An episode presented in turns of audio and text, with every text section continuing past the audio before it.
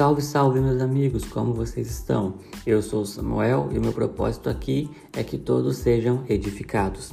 Sabe, hoje eu queria compartilhar algo muito breve, mas muito revelador e transformador. E se eu pudesse pedir para você guardar apenas uma coisa de toda essa mensagem, com certeza eu ia querer que você se lembrasse que você não é um projeto, você é um poema. Há muitos anos atrás eu ouvi algo que mudou minha mente, que foi quando alguém disse cuidado com a projeção de dons. E o que, que vem a ser isso, né? Projeção de dons. É que muitas vezes, quando a gente ainda não se encontrou em Deus, quando a gente ainda não descobriu a nossa identidade nele, até com um coração correto e uma vontade boa de fazer as coisas, nós acabamos nos projetando em alguém que já está fluindo, que é uma referência para nós. E é importante ressaltar aqui que uma projeção ela é diferente de uma inspiração. É natural e normal nós nos inspirarmos em pessoas e nós termos referências. Mas quando essa referência se torna um padrão de como nós temos que ser e de como nós temos que fazer, é quando a gente precisa se atentar. Porque muitas das vezes a gente fica tentando se encaixar em outro molde e esperando que Deus vai fluir na nossa vida da mesma forma.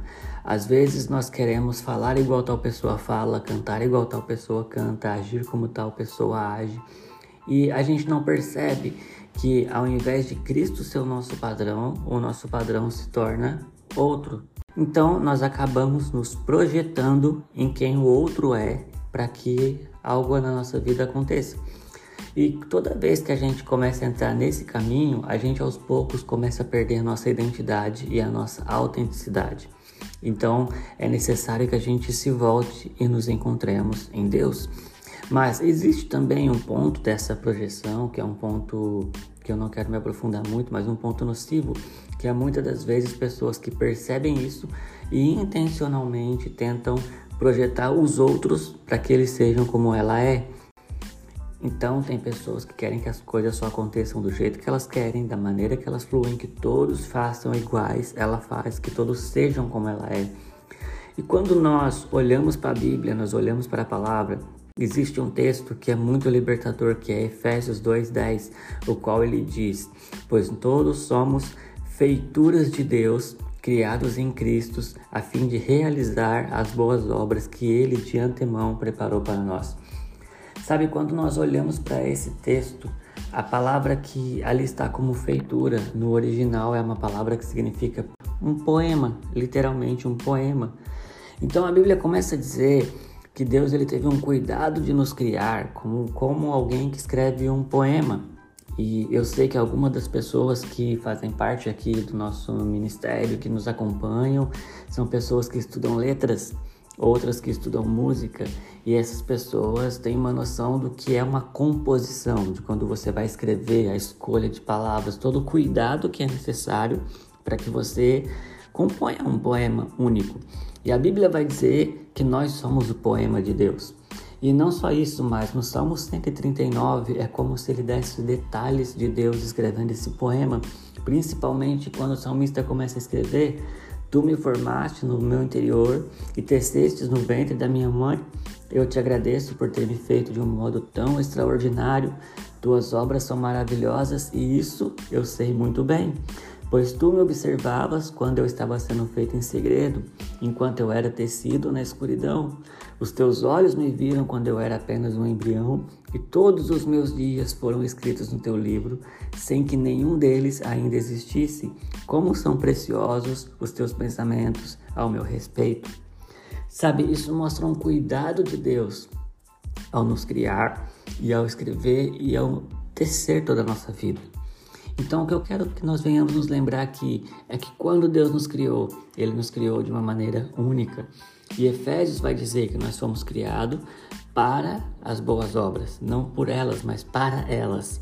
Ou seja, existe um propósito de Deus para nossa vida e Ele nos fez perfeitos para realizar esse propósito. Então Deus ele teve um cuidado muito perfeito em criar cada um de nós para o seu propósito eterno. Então, todas as vezes que nós começamos a nos projetar ou tentar nos encaixar em algo que tira a nossa identidade, a gente precisa se questionar se nós estamos realmente fazendo o que Deus nos chamou para fazer. E novamente eu ressalto aqui que hum, é diferente você ter uma projeção em alguém, de você ter uma inspiração ou de você honrar a tua liderança, são coisas diferentes.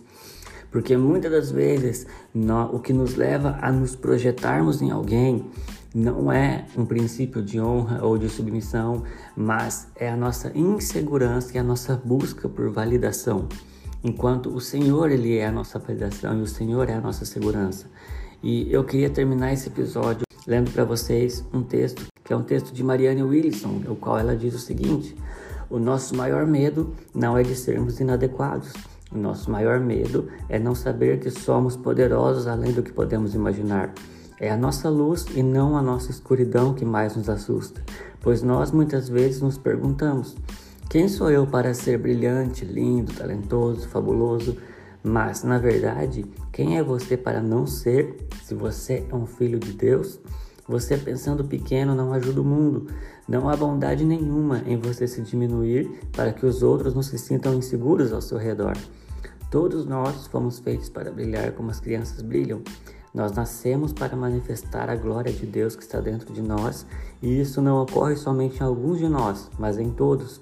Enquanto permitimos que a nossa luz brilhe, nós inconscientemente damos permissão aos outros para fazerem o mesmo. Quando nós nos libertamos do nosso próprio medo, a nossa presença automaticamente libertará os outros.